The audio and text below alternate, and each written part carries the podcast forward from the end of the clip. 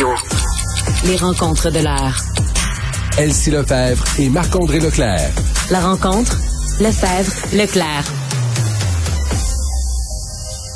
Salut à vous deux. Allô? Bon, euh, Marc-André, on commence en parlant des Renault Tool. Moins d'un an et demi, euh, quand même, c'est le règne, euh, la longueur du règne des Renault Tool à la tête du Parti conservateur. Il a été destitué. Oui, effectivement. Donc, on, le savait, on en a parlé hier, qu'il y avait un vote de confiance ce matin. C'est une c'est une loi qui permet ça. Donc, les députés, en début de ce nouveau mandat-là, Parlement-là, les députés conservateurs s'étaient donné le pouvoir de destituer le chef et ils l'ont pris ce matin, donc le mm. vote a eu lieu. Euh, même si dans l'entourage de M. O'Toole, on disait qu'hier, là, euh, ils avaient les chiffres pour remporter, euh, on a vu que ça n'a vraiment pas été serré, là, 73 contre 45. Donc, c'est 61% des députés là, qui ont dit bye-bye à M. O'Toole. Euh, donc là, c'est sûr que euh, dès ce soir, hein, les députés là, vont se regrouper à nouveau, à nouveau à 19 h pour élire un chef intérimaire. Et par la suite, là, le, le, le, caucus va demander là, au Conseil national de mettre en branle un comité pour qu'il y ait euh, une, troisième fois là, depuis 2015 là, une course à, la chefferie. Et là, on va voir là, bien sûr ceux et celles qui vont décider de se présenter. Mais c'est sûr que dans la sur la colline, on dit souvent qu'Ottawa est plate, mais là, avec avec les camions euh, qui se font encore entendre, et maintenant le départ de M. O'Toole, là, donc euh, Ottawa est tout sauf une ville plate en ce moment. c'est vrai, mais qui va prendre la suite, tu crois? Ben là, c'est ça. C'est là qu'il n'y a pas il y a pas 150 euh, millions d'options. Poliev? c'est sûr que le. Ouais, Pierre Poliev, c'est sûr qu'il est le favori, bilingue, il est déjà dans le caucus, il a déjà été ministre. C'est sûr qu'à partir de ce moment-là, ben les regards se tournent vers lui, mais il faut falloir voir hein, au cours des prochaines heures euh, ceux et celles qui vont décider de lever la main parce que ce qui arrive à ce moment-là, ben les gens, euh, c'est sûr que tant aussi longtemps que M. O'Toole était là, c'est difficile de dire ben moi je veux y aller. Euh, là, ben, la, chaise est vide. Fait qu'on va mm. voir qui va lever la main là, pour mm. remplir cette chaise-là. Mais j'ai une question, Marc-André, parce que le Parti conservateur était pas mal déchiré entre justement une frange peut-être plus conservatrice. Il s'en en parlait hier là, au niveau des idées. Euh, bon, puis alors qu'avant, on était peut-être plus à droite de façon économique. Là, c'est comme si on devrait, je sais pas, pas se recentrer, mais être plus clair sur le message. Mm. Ben, en fait, ce qui a coulé, M. O'Toole, c'est qu'il a fait sa course au leadership, puis il a dit je, suis un vrai bleu, puis il disait le tout et son contraire en même temps, quelque chose dans l'ouest, quelque chose dans l'est. À partir de ce moment-là, M. O'Toole, euh, un peu là, euh, malheureusement, sais, euh, il a couru à sa perte. Et c'est là, et c'est là qu'il y a eu de la misère. Tu sais, quand tu veux faire un recentrage, faut que tu l'expliques dès le départ. Et hmm. ça, il l'a pas fait. Là, je, vois beaucoup d'analyses, puis tu sais, je veux dire, j'ai travaillé dix ans dans cette partie-là. J'étais chef de cabinet. Euh, tous les députés qu'on voit passer présentement là, en Scrum, j'y connais. Euh, j'ai travaillé avec eux. Euh, on, on parle beaucoup d'une fraction l'Est versus l'Ouest. Euh, euh, ceux qui sont plus pro-vie, pro-choix. Là, je pense que c'est vraiment là où il y avait une, division, c'est vraiment sur le leadership de M. O'Toole. Et comme a dit le député conservateur de Charlebourg-Séchard, Pierre Paulus, tout à l'heure en Scrum, je pense que le parti est plus uni, ça fait drôle à dire, le parti est plus uni présentement qu'il l'était ce matin quand ils avaient un chef permanent. Euh, ça, prouve là, comment M. O'Toole là, divisait tout le monde, mais dans tous les spectres, euh, dans toutes les sphères là, du Parti conservateur. Bon, Elsie, est-ce que tu avais un truc à ajouter euh, sur ce, ben, cet ben, épisode? c'est ça. Ben, pas tant sur la régie interne au Parti conservateur que Marc-André, évidemment, connaît vraiment mieux que nous tous, mais sur une course à la chefferie. Donc là, on arrive dans une mm. période, effectivement, en ce moment, bon, les gens se resserrent.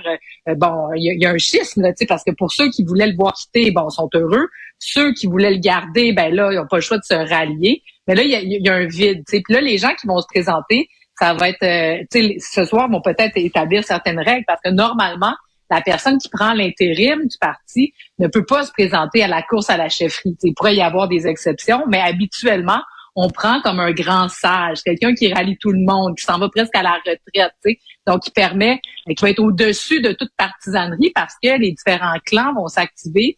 Puis euh, le chef a quand même une autorité morale sur le parti dans la décision des règles fines euh, qui vont mener à cette course euh, à la chefferie puis au choix du futur chef. Donc, c'est quand même important ce qui va se passer ce soir. La personne qui va remporter ben, va avoir une relative influence sur la suite des choses. Puis, tu sais, moi, j'ai vécu euh, le, départ là, de Bernard Landry, puis toute la course larvée qu'il y avait eu avant. Puis, tu sais, c'est sûr que là, on a tiré le diachinon. mais c'est pas évident non plus que M. O'Toole aurait réussi à, à survivre. Tu Marc-André parlait hier. Euh, il a été possiblement l'artisan de sa propre défaite en, en rapprochant pas le, le, vote de confiance du Congrès. Donc, la perspective était beaucoup trop lointaine pour pouvoir euh, s'exprimer sur son leadership. Ben, Donc, oh, et, si tu touches un excellent point sur le vote de confiance, parce que ce qui est, qui est quand même bizarre, on l'entendait hier, mais là, c'était confirmé par plusieurs journalistes là, durant. Monsieur, la façon que ça s'est passé ce matin, il y avait un caucus à 9 heures, Monsieur O'Toole a pris la parole et il a promis aux députés, si je reste en place, je vais devancer le vote. Mais pourquoi il l'a pas dit avant? Je veux dire, tu peux pas arriver à la dernière minute puis hmm. non, non, OK, là, je vais le devancer. tu fais l'élection, tu à l'élection, tu sais que ton vote de confiance est trop tard, ben tu, tu l'annonces tout de suite. C'est ça. Là, ben, c'est redonner donner du temps, puis c'est les membres. Parce que même dans le 45, là, les 45 élus là, qui ont voté en sa faveur, il y en a là-dedans que c'est pas parce qu'ils voulaient protéger M. O'Toole, c'est parce qu'eux, ils se disaient, c'est pas à nous comme députés de prendre ce vote-là, les 119, c'est aux membres. Les membres élisent le chef, ils devraient le défaire. Et ça, M. O'Toole, là, je suis sûr qu'aujourd'hui, il s'en mord les doigts. Là. Cet automne, en octobre, novembre, quand, quand tu vois un peu de grogne, tu te dis, ben, le vote, il sera pas en nous 2023, on va le ramener en 2022. Et ceux qui m'aiment pas, ben, concentrez-vous sur l'objectif en cours. Et M. O'Toole aurait eu le temps de travailler le terrain. Là. Très bien. Puis, oui, vas-y. Euh, ben, juste une dernière petite chose, c'est que là, c'est quand même important ce qui se passe parce que le Parti conservateur, ça reste que c'est le parti euh, de l'alternance. Donc, c'est un parti là, qui peut gouverner le Canada. Donc, pour la perspective canadienne, en termes de politique, ça va être aussi, euh, va falloir suivre ça de près parce que c'est quelle frange du parti, ultimement, on a encore du temps, mais tu sais, qui va prendre les rênes de ce parti-là. il pourrait y avoir un changement fondamentale de politique parce que si le parti se durcit sur des positions euh, plus sociales, qui sont euh, qui sont plus controversées, ben à ce moment-là, est-ce qu'on est-ce que le parti serait capable d'être une alternative aux libéraux de Justin Trudeau? Donc euh, ça a des impacts, des répercussions évidemment sur Justin Trudeau et possiblement sur son leadership à lui s'il va souhaiter de rester ou non parce que tout dépendant qui va être choisi, la manière dont le parti va faire ça, s'ils vont sortir affaiblis, euh, ben monsieur Trudeau pourrait dire bon, ben finalement, tu sais, je le passe droit pour pouvoir poursuivre. Donc, euh, c'est quand même assez important ce qui se passe aujourd'hui au niveau des conservateurs. Parlons de ce qui se passe au niveau des règles entourant le sport. Il y a confusion, Elsie, le docteur Boileau, qui ne semble pas euh, être clair au niveau des directives. Ben c'est ça. Donc, Monsieur Boileau, est-ce que c'est un manque d'expérience euh, de prendre à la légère certaines questions? Donc, c'est sûr qu'il y a eu des messages un peu contradictoires, notamment sur le port du masque. Moi-même, là, mon, mon garçon joue au hockey, puis j'ai reçu une note hier qui disait que le masque n'était pas obligatoire. Euh, dans, sur la glace. Donc, euh, et là, les règles sont différentes que tu joues dans le civil ou le scolaire. Puis ça, on n'a pas rétabli cette confusion. Ben, pas, c'est pas une confusion, là, c'est une règle. Donc, si tu joues à l'école, si tu es en bas de 10 ans, tu portes pas le masque. Mais si tu es en haut de, de 10 ans, je me trompe pas, ou 11 ans, hmm. tu portes le masque. Même moi, je suis mélangée.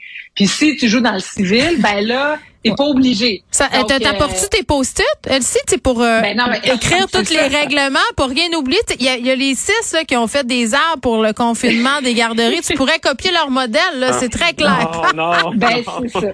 Donc, tu sais, monsieur, euh, c'est ça. Fait que, tu sais, aujourd'hui, on essaie de, de, de, clarifier les choses, mais il y a encore beaucoup, non pas de, ben oui, de zones floues, mais surtout aussi des, des, des, des directives qui sont un peu contradictoires puis qui font pas de sens pour le commun des mortels. Puis ultimement, on nous dit, ben, tu fiez-vous à votre gros bon sens si jamais. Donc là, le gros bon sens, ben, c'est sûr qu'il peut être à, vitesse variable d'un aréna ou d'un gymnase à l'autre. Donc, euh, bref, moi, je pense qu'on ne pas, on, on va devoir y revenir parce que c'est pas clair. Puis moi, ben, je reviens encore sur une autre chose, c'est le, calendrier sportif. Donc, on le connaît pas, là, les jeunes ont pu euh, avoir accès à l'entraînement, ce qui est une excellente nouvelle. Mm. Mais il va falloir rapidement que la santé publique nous parle des calendriers pour les matchs, parce qu'il y a des associations qui ont déjà envoyé des annulations là, pour les tournois, évidemment, les séries éliminatoires, les jamborees, etc.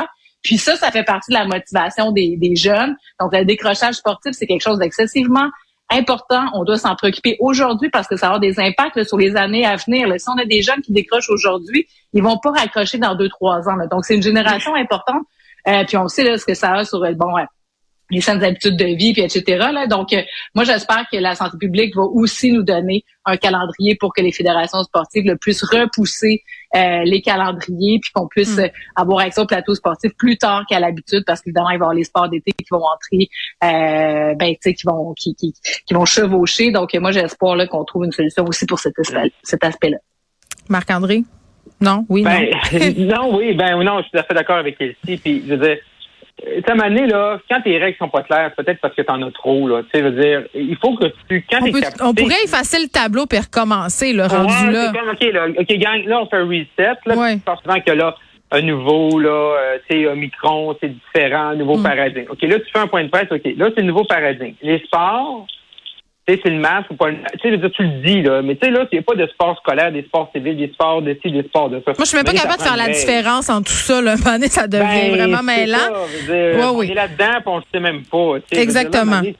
Il y a, tu sais, c'est du sport, c'est ça. Puis c'est un rassemblement, c'est ça. Mais je veux dire, oh mon Dieu, c'est Un peu de Même M. Boileau n'est pas capable d'expliquer en entrevue, fait que ça va pas bien. Ben, quand la personne qui est en charge de l'expliquer comprend pas, en tout cas, c'est l'impression que ça donne, euh, ça va très, très mal. Euh, Marc-André, tu voulais terminer en nous glissant un petit mot sur le projet de loi sur les hydrocarbures. Oui, effectivement. Donc, c'est un projet de loi 21. Donc, c'est, c'est pas la, laïcité, là, c'est vraiment les hydrocarbures. C'est une promesse dans le discours d'ouverture de M. Euh, Legault l'automne dernier. Donc, vraiment, on va mettre fin à l'exploitation. C'est un gros... Euh, c'est quand même un gros dossier qui va faire jaser beaucoup. Euh, c'est quand même une grosse décision. On va mm. voir, on voit depuis le début que la CAC est un peu là, euh, essaie de, de, de, de, marcher plus vite sur le dossier de l'environnement. On va voir si c'est assez pour vraiment se donner une crédibilité environnementale. Mais euh, c'est sûr ça va leur coûter cher, là, parce qu'il y a des gens qui avaient des permis, tout ça, des contrats. Mm. Donc, ça va être un dossier à surveiller parce que c'est quand même un gros engagement euh, de mettre fin à l'exploitation des hydrocarbures. Très bien. Merci à vous. On se retrouve demain?